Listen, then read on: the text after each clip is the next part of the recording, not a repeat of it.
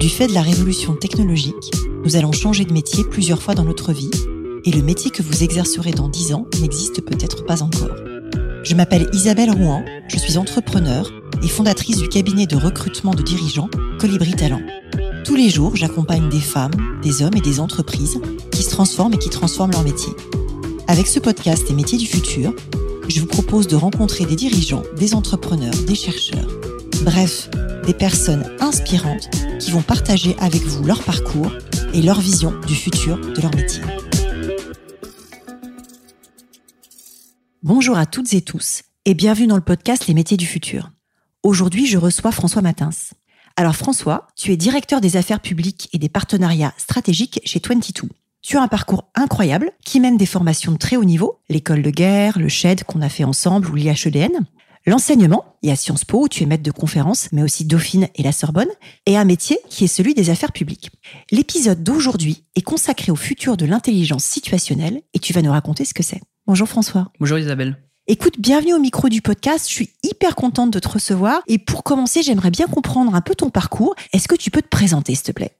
Alors, c'est une vaste question parce que mon parcours est, je le définis comme une succession de malentendus plus ou moins provoqués. D'accord.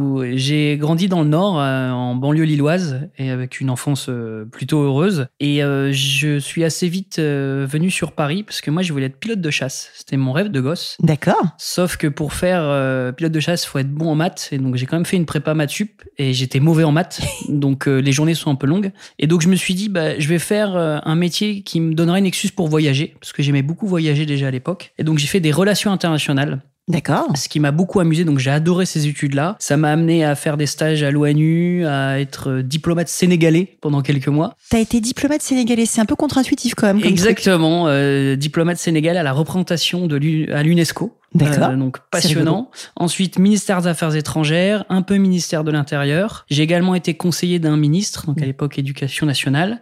Ensuite, j'ai repris des études entre temps. Euh, j'ai travaillé dans le privé, dans un cabinet de conseil, euh, et jusqu'à récemment, j'étais donc le directeur des affaires publiques du groupement industriel de la défense et de la sécurité, avant d'intégrer 22. Alors justement, c'est quoi ton rôle actuel chez 22 et c'est quoi les affaires publiques si tu dois le définir à nos auditrices et auditeurs qui sont peut-être pas familiers du concept? Alors c'est tout à fait normal parce que les affaires publiques, c'est quand même un métier qui est très parisiano-centré. Quand vous sortez de Paris, euh, les gens ne savent pas ce que ça veut dire. La seule référence qu'ils ont, c'est le mot lobbying, qui a une connotation plutôt négative. On voit toujours les gens qui donnent des mallettes euh, ou qui font de l'influence, qui font des déjeuners avec des décideurs politiques. Oui, c'est certes une petite partie du métier, en tout cas sur le côté euh, rencontrer des décideurs politiques. Mais les affaires publiques, c'est un métier qui est passionnant parce qu'il vous oblige à avoir une curiosité intellectuelle à la fois sur les intérêts que vous représentez et vous devez comprendre tous les enjeux qu'il y a aussi bien techniques, politiques, juridiques qu'il y a au sein de votre entité et en plus de ça, vous devez parler à tout le monde. Et donc moi, tout le monde, c'est qui C'est les bah, pouvoirs publics, les dirigeants, les journalistes, euh, exactement, vos, les ministres, euh. tous les euh, tous les parties prenantes. Mais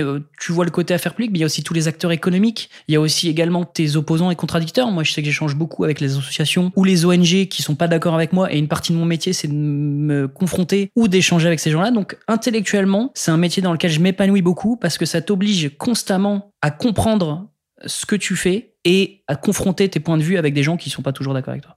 Alors c'est hyper intéressant et quand on s'est rencontrés, je me suis rendu compte que tu avais de multiples casquettes et que tu aimais bien les expériences extrêmes. Il y en a une qui moi m'a marqué. En 2021, tu es resté volontairement enfermé pendant 40 jours dans une grotte, sans monde, sans téléphone, privé de lumière naturelle. Vous étiez plusieurs. Est-ce que tu peux nous partager ce que tu as retenu de cette expérience qui moi me paraît dingue. C'était une expérience assez extraordinaire, d'une première mondiale sous ce format-là. Donc c'était l'expérience DeepMind, qui était une expérience scientifique, où l'idée c'était de partir avec 15 personnes représentant de la société civile, de 25 à 50 ans, 7 hommes, 8 femmes, pour tester les limites chronobiologiques d'un groupe humain.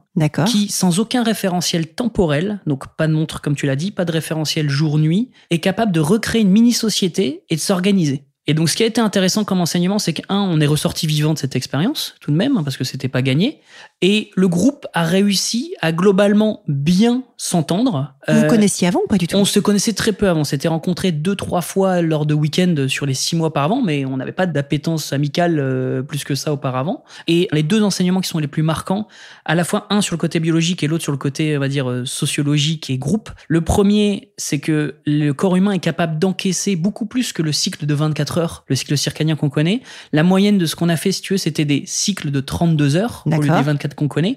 Il y a des gens qui sont allés jusqu'à des 50 heures au lieu des 24 heures habituelles. Donc le corps humain est capable d'encaisser beaucoup plus. Et le deuxième aspect qui moi est un, des retours d'expérience les plus incroyables, c'est que tu vois quand on est rentré dans la grotte, beaucoup de gens avaient des cycles de sommeil très différents. Moi, je suis plutôt un petit dormeur. Il y avait des gens qui étaient gros dormeurs. Et en fait, on s'est rendu compte qu'au fur et à mesure, quand tu enlèves tous les référentiels qu'on connaît, le corps humain est capable de changer ses habitudes pour recréer du lien social. Et donc, ce qu'on s'est rendu compte comme retour d'expérience, c'est que, en gros, globalement, le corps humain adaptait son sommeil et ses cycles pour avoir plus de liens sociaux avec les gens avec qui tu avais des bonnes relations. Et donc, en gros, les petits dormeurs faisaient des plus grosses nuits et les gros dormeurs faisaient des nuits plus courtes parce que ça leur permettait de retrouver leurs amis à un instant T dans la grotte. C'est hyper intéressant et ça dit bien qu'on est effectivement tous des animaux sociaux. Exactement. Et c'est assez rassurant finalement.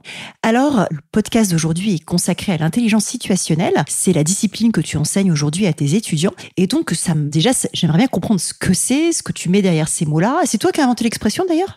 Alors, en tout cas, c'est moi qui ai mis un terme sur plein de petits morceaux. Je l'avais pas vu avant, hein, sur leur prétention d'être un inventeur euh, dans ces domaines-là, mais en tout cas, c'est moi qui essaie de le promouvoir sous cette forme-là. L'intelligence situationnelle ou intelligence de situation, qui pour la peine est une expression qui est un peu plus connue. C'est simple. Une phrase qui m'a beaucoup marqué, moi, d'André Gide, et vraiment c'est une citation que je tabasse à mes étudiants régulièrement, c'est de dire que l'intelligence, ce n'est pas ce qu'on sait, c'est ce que l'on fait quand on ne sait pas.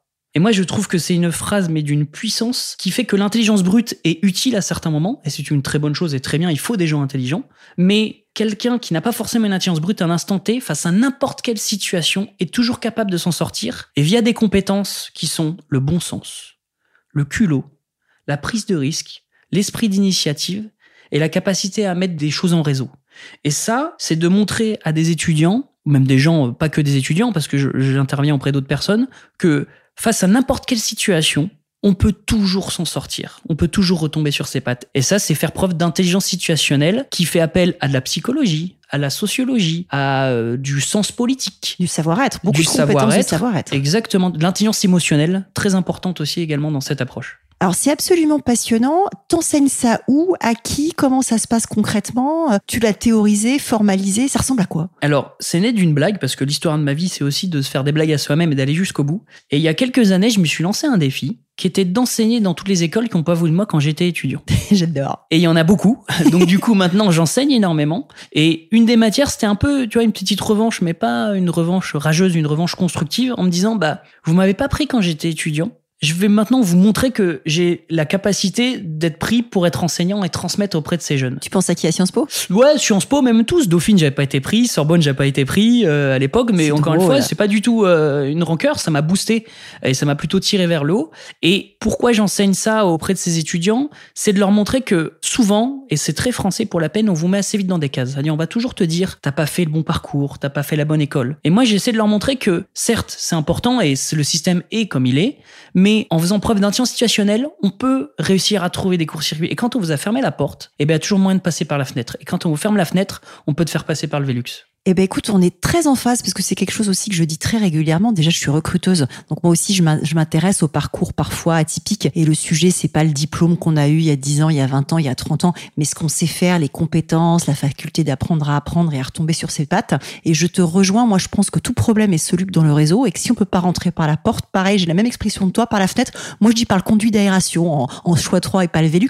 Mais là-dessus, on se rejoint tout à fait. Et je pense qu'effectivement, ces compétences, moi, j'appelle ça les mad skills. Donc, je sais pas comment traduire ça, les compétences folles ou je non, c'est pas une jolie expression ouais, mais décalé, ou sans lien avec l'atypisme, mais tu vois, moi ça me fait bourrir parce que toute ma vie, en tout cas très jeune, on m'a dit que j'étais bizarre. Et si tu veux, le mot bizarre avait une connotation péjorative. Et du coup, on m'a dit, mais lui, pourquoi il pose des questions comme ça? Pourquoi il fait ça? Et c'est assez marrant parce que en ayant toujours la même personnalité maintenant, je suis atypique. Et maintenant, l'atypisme est quelque chose qui est valorisé et qui est mis en avant, alors que je suis toujours le même. C'est intéressant, ça montre aussi que la société évolue et que les entreprises évoluent, ce qui est plutôt rassurant. Et c'est vrai que c'est un sujet dans les méthodes de recrutement qu'on peut avoir parce que tu vois, sur ces profils-là un peu atypiques, moi, j'en recrute assez souvent. Un jour, quelqu'un m'a fait un très beau compliment, m'a dit Isabelle Rouen a créé un cabinet atypique pour profil atypique. Mm. Je le voyais absolument pas comme ça C'est pas du tout un positionnement marketing. Après, j'ai un peu regardé autour de moi qui je recrutais sur quel type de poste. C'est systématiquement de la création de postes. Mm. C'est beaucoup de postes sur des projets de transformation où il y a besoin du coup de profils qui ont à la fois beaucoup de leadership mais qui sont capables de contourner les obstacles pour faire euh, évoluer une boîte. Et je me rendais pas compte que c'était finalement une de mes marques de fabrique.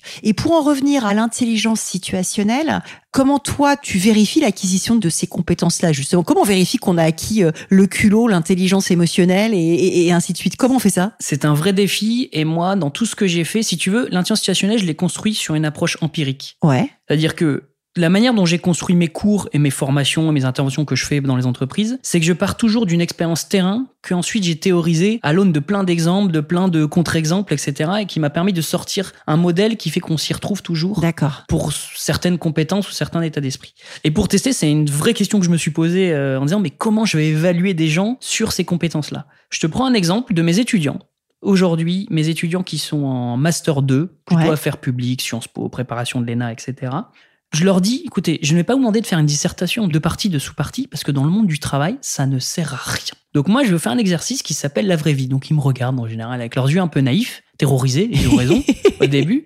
Et je leur dis, je vais vous désigner quelqu'un qui n'a aucune raison de vous rencontrer et vous avez trois mois pour prendre un café avec. Vous allez devoir susciter une rencontre, trouver le bon timing pour la rencontrer, trouver un prétexte pour la rencontrer et créer du lien avec cette personne. Et les gens que je leur désigne, c'est volontairement des gens qu'ils pensent inaccessibles. Au hasard, Brigitte Macron, Xavier Niel, l'archevêque de Paris, le chef d'état-major des armées. Et tu vois, je te donne une statistique. L'année dernière, mes étudiants, à qui j'ai donné cet exercice, 73% ont réussi l'exercice. Ah ouais, c'est canon. C'est bien la preuve que, en fait, on se met des barrières dans la tête et voilà, et on est toujours son pire ennemi sur certaines barrières pour sortir de la zone de confort. Et quand on donne du technique, quand on les rassure, et surtout quand on leur dit mais s'ils échouent, c'est pas grave, dans tous les cas, ils vont apprendre quelque chose, ça leur débloque une petite barrière. Et si tu vois, moi, mon salaire, c'est quand à la fin du semestre, ils me disent monsieur, merci, euh, j'ai compris que grâce à vous, en bossant, en ayant du culot, en n'ayant pas peur de l'échec, en étant un peu malin, en fait, on peut obtenir des choses incroyables. Déjà, ne serait-ce qu'en demandant, en ayant effectivement le courage d'oser demander un rendez-vous. Exactement. C'est hyper intéressant et du coup, cette compétence-là, moi que je trouve euh, effectivement passionnante et très utile dans les métiers du futur, parce que c'est quand même le thème du podcast, comment est-ce que tu penses qu'on peut euh, inciter euh, les jeunes et les moins jeunes à cultiver justement cette intelligence situationnelle? C'est un travail du quotidien. Et encore une fois, c'est une, approche très incrémentale. Hein. Moi, je le fais au quotidien. Et tous les jours, je teste mon intelligence situationnelle. Comment tous les jours, je me dis, bah, tiens, je vais réussir à m'incruster là tous les jours, je me dis, bah tiens, je vois que tout le monde passe par là. Peut-être que si je prends ce côté-là, je vais découvrir un, un, endroit caché où je vais faire une rencontre extraordinaire. Où tout le monde m'a dit qu'il fallait faire comme ça bah peut-être si je fais une autre méthode, euh, je vais peut-être découvrir quelque chose où ça sera peut-être meilleur. Tu as une très belle citation là-dessus, je vais la donner en anglais, mais que j'aime beaucoup, qui dit Two roads diverged in a wood, and I took the one less traveled by, and that has made all the difference. Deux routes divergeaient dans un bois, j'ai pris celle qui était la moins fréquentée, ça a fait toute la différence. C'est aussi une des règles de l'entrepreneuriat, je trouve, en fait. Exactement. Il y a une logique, un peu de notion de prise de risque, mais que tu modères, et sincèrement, moi, avec le recul maintenant, où j'ai eu cette notion très jeune, mais ça, je pense que mon père était aussi comme ça, et c'est pour ça que je l'ai testé assez rapidement, c'est que le ratio, il est clairement positif. C'est-à-dire toutes les choses un peu décalées ou les risques, et je mets des guillemets en disant risques que j'ai pris, j'ai eu tellement beaucoup plus de bénéfices que d'inconvénients de ce que j'ai eu. Mais c'est vrai que, et tu vois, c'est là où je le dis souvent à mes étudiants, aux gens, avoir cette approche risquée entre guillemets de certaines choses et atypique, ça t'expose à beaucoup plus de problèmes que d'autres. Donc c'est une philosophie de vie aussi qu'il faut avoir.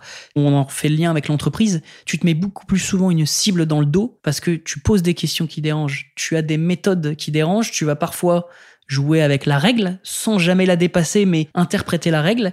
Et ça, ça déplaît euh, dans le monde de l'entreprise. Ça peut déplaire et j'ai découvert, je pense que c'est aussi une des raisons pour lesquelles moi j'ai entrepris à un moment, euh, tardivement, hein, j'ai entrepris à 41 ans et je suis beaucoup mieux et je me suis beaucoup plus trouvé en tant qu'entrepreneur qu'en tant que salarié. Mais ce que j'ai découvert, et c'est quelque chose qu'on a discuté au micro du podcast dans la saison 1 avec Emmanuel Joseph Dailly, qui mmh. parlait d'impertinence raisonnée ou d'impertinence élégante. Et je trouve le concept très utile, en fait, effectivement, sur comment est-ce qu'on pousse le truc un petit peu plus loin tout en étant extrêmement poli, courtois et respectueux des choses, mais en effectivement en se posant la question de où est-ce qu'on peut aller euh, toucher la limite de façon à faire bouger un peu les lignes. C'est très intéressant la référence que tu prends avec Emmanuel parce que tout en travaillant en parallèle, moi j'avais, et c'est un pur hasard, j'avais créé la notion d'impertinent constructif. Et en fait, j'ai découvert a posteriori qu'Emmanuel avait travaillé sur cette notion d'impertinent raisonné. D'accord. Et, en fait, on s'est retrouvés. Euh... Je savais pas que vous connaissiez en ah plus. Ben, on se connaît pas plus que ça. On, je crois qu'on s'est croisé une fois, mais je la connais pas Emmanuel, plus que ça. on mais en fait, si tu écoutes cet épisode. à travers ses écrits, je me suis beaucoup retrouvé et je suis tout à fait en phase avec son approche. Et je l'ai vu, il faut dans les entreprises des impertinents constructifs slash impertinents raisonnés. C'est la personne qui est en réunion va lever la main et va dire pourquoi pourquoi on fait ça? Et ça, c'est une question qui dérange beaucoup dans le monde de l'entreprise parce que vous êtes obligé de donner du sens à certaines choses qui sont tellement habituelles parce qu'elles sont processisées qu'on se pose plus de la question de pourquoi on le fait. Et ça, c'est un truc que je fais régulièrement. Tu vois, j'en ai même théorisé un métier du futur qui j'ai appelé euh, l'anticipateur de scénarios de crise. Je suis partie de ce que font les armées avec la Red Team que tu mmh, connais euh, plus que certainement. Ce qui est le fait de se dire qu'on prévoit les conflits du futur et qu'on les prédit non pas avec des généraux ou des amiraux fort fort gradés, mais avec une task force qui euh, s'appuie sur des auteurs de science-fiction, des scénaristes. Et comment après on fait évoluer l'organisation en miroir, puisqu'en fait, du coup, les armées ont développé une Blue Team qui fait bouger la structure et prend en compte les enseignements de l'intérieur. Et c'est vrai que c'est parfaitement applicable au monde de l'entreprise et que ces profils-là, effectivement, de contradicteurs agiles, c'est quelque chose qui permet, je trouve, de rendre les systèmes, de rendre les organisations beaucoup plus résilientes. On est tout à fait d'accord. Après, J'en ai conscience parce que je me mets dans cette catégorie des gens comme ça dans les entreprises où je passe. C'est des gens qui au quotidien sont compliqués à manager. C'est des gens qui ont besoin d'un degré de liberté qui est supérieur à la moyenne, mais qui sont indispensables pour deux notions. Un, quand tu es en temps de crise, et quand tu dois innover. Pourquoi? Parce que leur zone de confort, c'est l'inconfort. Moi, j'adore les problèmes. ça m'est déjà arrivé par le passé, dans des moments où j'avais pas de problème dans ma vie, je me crée des problèmes pour mieux les résoudre en me disant bah je vais découvrir quelque chose, ça va me donner une nouvelle compétence et le jour où ça m'arrive, en fait, j'aurais déjà été confronté à ce problème et ça me permettra d'être beaucoup plus adaptable et résilient face à une situation inconnue. Alors c'est très intéressant et du coup, comment est-ce que tu penses que l'intelligence situationnelle, elle peut contribuer à l'employabilité? Bah pour moi, elle est indispensable dans le monde dans lequel on vit aujourd'hui où on voit l'évolution des marchés, et tu l'as bien dit, le plus important aujourd'hui, c'est pas d'apprendre, c'est d'apprendre à apprendre. Donc, les métiers qui vont arriver dans 15, 20 ans, 30 ans n'existent pas aujourd'hui. On les connaît pas. Donc, assez vite, vos compétences sont obsolètes. Donc moi, ce que je recommande, c'est de développer des compétences qui sont très souples, dont fait partie institutionnelle, dont le bon sens, l'adaptabilité, qui, face à n'importe quelle situation, face à l'évolution de vos métiers, face à l'évolution du contexte climatique, politique, économique, etc., vous permettra de toujours retomber sur vos pattes. Donc pour moi, oui, c'est quelque chose qu'il faut promouvoir au sein d'entreprises. Encore une fois, l'idée, c'est pas d'avoir que des gens qui ont ce profil-là, parce que objectivement, ça devient ingérable. Je pense que ce serait fatigant pour manager. Exactement. Mais en revanche, c'est mieux valoriser. Et je te prends exemple, c'est que moi, j'ai passé beaucoup d'entretiens d'embauche par le passé et j'en fais passer désormais. Je teste les gens, non pas sur leur quotient intellectuel, mais sur leur quotient situationnel. D'accord. C'est-à-dire que je les mets face à des situations où je sais qu'ils vont être volontairement dans l'inconfort et ils n'ont pas la réponse.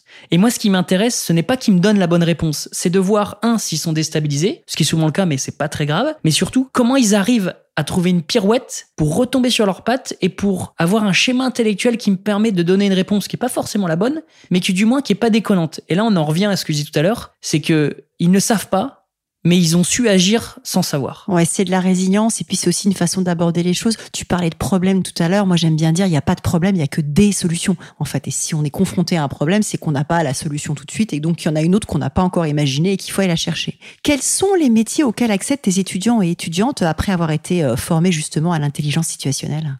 Alors moi, j'interviens dans des universités qui sont euh, assez orientées vers les sciences politiques, euh, vers les relations internationales. Donc, euh, si tu veux, ça trace des chemins où ils deviennent bah, soit consultants, soit collaborateurs parlementaires, soit ils font des affaires publiques. Mais là où c'est important de le faire, c'est que je le fais aussi bien dans des grandes écoles et universités prestigieuses. Et à côté de ça, je le fais dans des associations, notamment une association qui me tient à cœur qui s'appelle Les Déterminés, ouais, avec Moussa Camara. Et moi, j'aime beaucoup parce que t'es face, et c'est assez paradoxal, enfin, ou pas d'ailleurs, c'est que t'es face face à des jeunes qui sont issus de soit milieux ruraux ou milieux, on va dire, difficiles de quartiers sensibles, même si j'aime pas trop cette expression.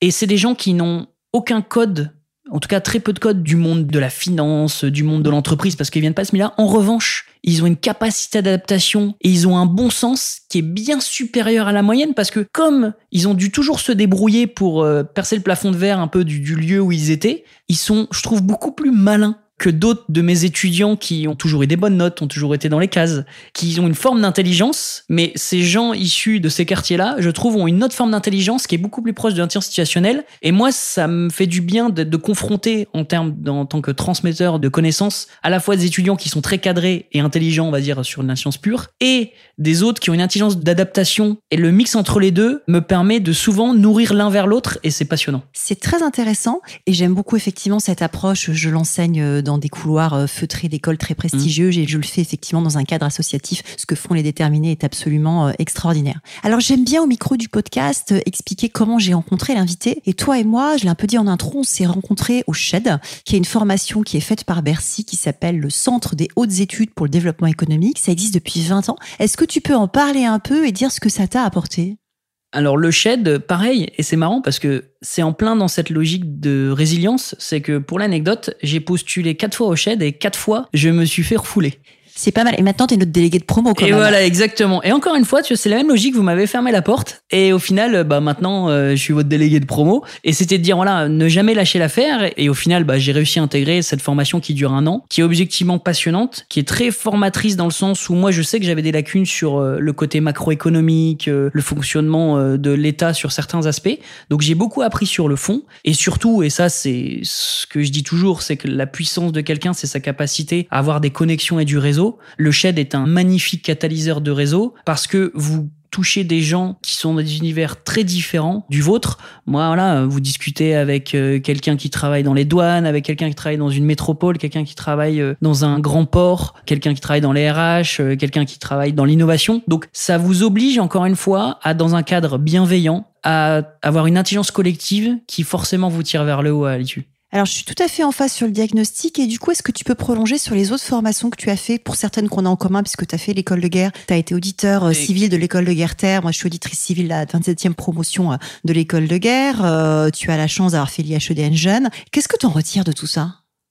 Tous les deux à trois ans, je refais une formation parce que ça me challenge intellectuellement et en plus de ça, ça me permet d'updater sur certaines connaissances souvent des horizons qui un peu rien à. Je te prends un exemple qui est caricatural, comme tu l'as dit. Donc j'ai fait du droit public, j'ai fait une école d'ingénieur, euh, j'ai fait des sciences politiques, etc.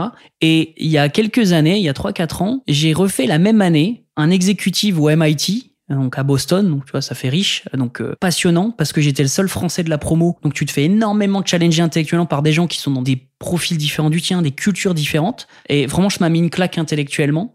Et la même année, j'ai fait un diplôme de magicien mentaliste. et pourquoi ça? Au-delà du côté euh, j'aime bien comprendre les choses et ça m'énervait de voir des magiciens qui m'endormaient, donc euh, ça me fatiguait. Mais surtout, je me suis dit, mais un magicien, c'est très fort ce qu'il arrive à créer tu sais qu'il va te mentir et tu te fais quand même avoir. Et j'ai trouvé à travers cette démarche-là quelque chose de passionnant. Donc euh, je me suis dit plutôt que de lire des bouquins, je vais devenir moi-même magicien. Donc j'ai fait la seule école de s'appelle euh, Double Fond, une école de formation qui existe en France, qui est la seule qui donne un diplôme reconnu par l'État. Euh, Il y a un diplôme reconnu par l'État de magicien mentaliste. Exactement. J'en apprends tous les jours. Et, et donc du coup j'ai fait cette formation pendant un an et franchement c'était passionnant et des choses, des modules que j'ai utilisés, que j'ai appris dans ce cadre-là, je les réutilise de temps en temps dans mon métier d'affaires publiques. C'est drôle. Alors, pour terminer, j'aime bien poser des questions un peu plus euh, personnelles. Et la première que j'ai envie de te poser, c'est euh, comment est-ce que tu concilies ta vie pro ou ta vie perso? Pour moi, elle est assez liée dans le sens où je fais tout par passion. C'est-à-dire que je ne suis incapable de travailler si je ne suis pas passionné par ce que je fais. Donc, j'ai un rythme de vie qui objectivement est assez euh, dur et contraignant pour mes proches. Hein. Euh, je dors très peu, je me lève très tôt, je fais plein d'activités et j'en ai conscience que parfois ça a été euh, dur pour mon entourage, mais c'est de la manière dont je suis épanoui et sincèrement le jour où le pro prend le pas négativement sur le perso, je pense que je connais mes limites et je sais que j'arrêterai, je mettrai un haut là-dessus. Est-ce que tu as une journée type? Non, surtout pas. Qu'est-ce qui te fait lever le matin si tôt? Ce qui me fait lever le matin, c'est un, prendre du plaisir dans ce que je fais, deux, le faire avec des gens que je respecte intellectuellement, et trois, me dire que je sers à quelque chose à la société. Et tu vois, je te refais le pendant le soir, je me dis souvent le soir, j'ai servi à quoi aujourd'hui? Est-ce que j'ai aidé un tel à faire ça? Est-ce que j'ai débloqué telle situation? Et c'est les petits quick wins, c'est un peu. Euh, c'est les trois kiffs par jour de Servant Schreiber. Et ouais, ou plutôt moi qui suis totalement agnostique, c'est la philosophie du tikkun olam. Je sais pas si ça te parle dans la liturgie juive, qui s'appelle la réparation du monde. Et c'est cette logique de se dire euh, à quoi tu sers aujourd'hui? Qu'est-ce que tu as fait aujourd'hui pour contribuer à ce que le monde soit meilleur? Oh, c'est joli, c'est une belle philosophie. Qu'est-ce qui te tient éveillé la nuit? Bah, Je dors très bien la nuit. Pas beaucoup, mais très bien. De quel succès es-tu le plus fier? Sincèrement, euh, j'en ai pas un précis et c'est un peu ce que je disais au début, c'est vraiment mes victoires. C'est quand euh, j'ai des gens, des étudiants, des jeunes souvent et dont je n'avais aucune raison de leur rendre service à l'époque, qui m'ont envoyé un mail ou qui m'ont rentré, je leur ai consacré un quart d'heure, une demi-heure de mon temps, alors que j'ai objectivement autre chose à faire, et qui, dix ans après, et ça m'est déjà arrivé plusieurs fois, ou peut-être pas dix ans, mais en tout cas cinq ans après, m'ont dit, monsieur, merci, euh, ce que vous m'avez dit à ce moment-là, ça m'a débloqué un truc qui m'a permis de faire un mail à un tel. Du coup, j'ai eu ce stage-là. Du coup, j'ai réussi le concours. Maintenant, je suis diplomate. Maintenant, je suis conseiller d'un tel. Et là, je me dis, c'est peut-être 0,01%. C'est un peu grâce à moi euh, qu'il est devenu ce qu'il est aujourd'hui. Ah, c'est chouette. C'est quoi ton prochain projet? Oula, j'en ai plein. Mais un prochain projet qui est euh, dans une logique euh, d'exploration c'est que j'aimerais bien partir faire une, je mets des guillemets, croisière sur un porte-container ou un cargo pour vivre avec un équipage dans la soute ou dans la machinerie d'un gros bateau pour euh, faire une traversée de la planète et vivre avec eux et savoir ce que c'est le quotidien d'un esclave moderne, entre guillemets. Incroyable. Est-ce que tu as un livre, un podcast, un média à conseiller à tous ceux qui s'intéressent au futur du travail? Alors euh, le tien, évidemment. Merci. du futur du travail, moi quelqu'un avec qui euh, j'échange beaucoup, c'est tu le connais certainement, c'est Jérémy Lamry. Tout à fait. Qui travaille beaucoup sur le lien entre les nouvelles compétences et les nouvelles technologies et c'est passionnant parce que ça va à une telle vitesse donc même moi qui objectivement est un peu geek et s'intéresse à ce sujet-là, je suis objectivement un peu largué sur la vitesse à laquelle ça va aujourd'hui. Donc euh, je me tiens à des branches. Donc moi je suis beaucoup sur les podcasts de France Culture où sincèrement euh, c'est même frustrant parce qu'il y en a tellement qui sortent. On, a du mal à tous les écouter. J'écoute beaucoup Soft Power moi. Exactement. Euh, bah sincèrement il y en a plein.